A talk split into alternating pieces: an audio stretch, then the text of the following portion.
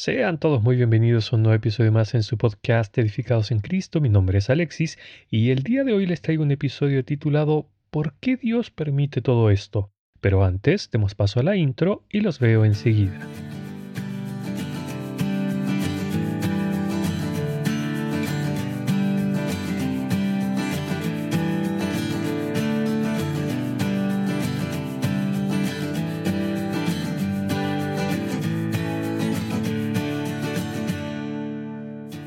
A raíz del coronavirus o COVID-19, existe un sentimiento colectivo mundial de temor y en algunos casos de desespero frente al contagio. Muchos creyentes no logran entender cómo un Dios tan bueno y misericordioso está permitiendo esto, pues es normal que el mundo no lo entienda y más de alguno estará culpando a Dios. Pero, ¿cuál es la causa de todo esto?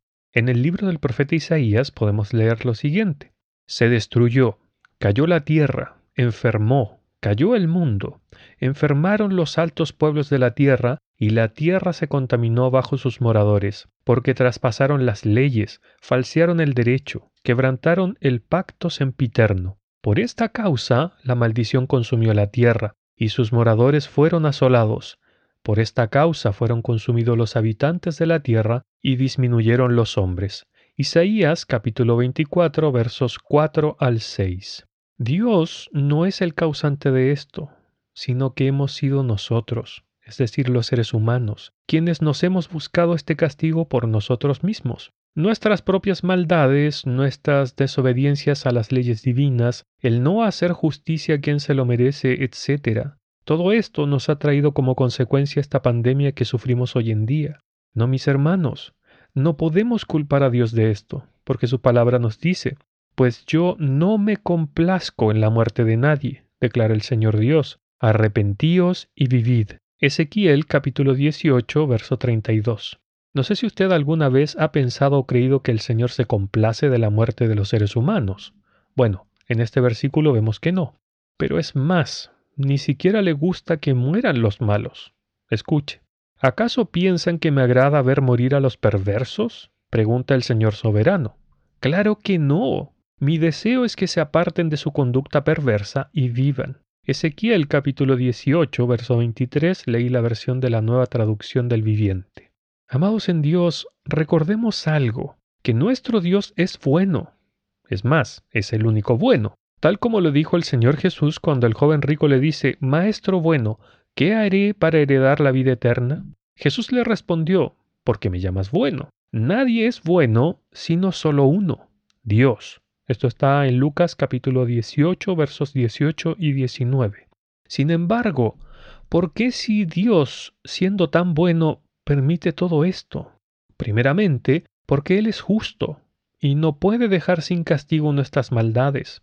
Así lo leemos en Números capítulo 14 verso 18 donde dice, El Señor es lento para la ira y abundante en misericordia, y perdona la iniquidad y la transgresión, mas de ninguna manera tendrá por inocente al culpable, sino que castigará la iniquidad de los padres sobre los hijos hasta la tercera y cuarta generación.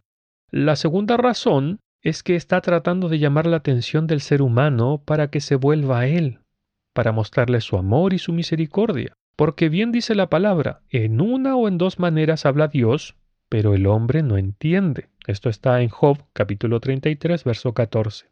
Dios no nos habla duro la primera vez, tampoco la segunda, sino que Él va escalando progresivamente.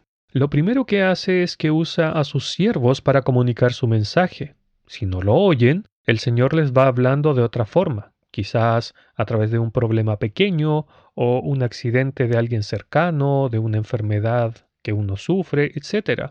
Pero el hombre no se vuelve a Dios y hoy nos está hablando a través de esta enfermedad, en la cual hay miles de muertos ya, porque es la única forma que tiene Dios para que pensemos en este tema, en que un día todos vamos a morir.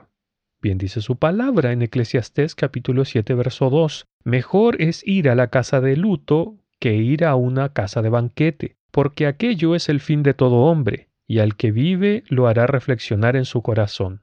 Mis hermanos, nuestro Dios no solo le está hablando al mundo inconverso, sino que nos está hablando a todos nosotros también, para que nos volvamos a Él en oración, nos volvamos a su palabra, para que meditemos en ella, para que le busquemos de todo corazón, para que también encontremos refugio en estos días de temor, de dificultad, de preocupación. Bien dice en Isaías 25:4, porque fuiste fortaleza al pobre, fortaleza al menesteroso, en su aflicción, refugio contra el turbión, sombra contra el calor. Dios está permitiendo todo esto para que nosotros, es decir, sus hijos, pasemos tiempo a solas con Él, para que reflexionemos en dónde tenemos puesto nuestros corazones, para que nos demos cuenta de lo pasajera y frágil que es esta vida y que no perdamos nuestro tiempo en cosas perecederas, sino que nos esforcemos por ganar las que son eternas. Pablo le decía a los Efesios en el capítulo 5, verso 16, aprovechando bien el tiempo, porque los días son malos.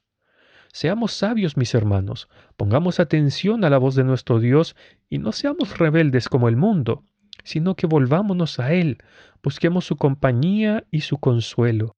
Volveos a mí, dice Jehová de los ejércitos, y yo me volveré a vosotros. Zacarías capítulo 1, verso 3. Que el Señor les bendiga.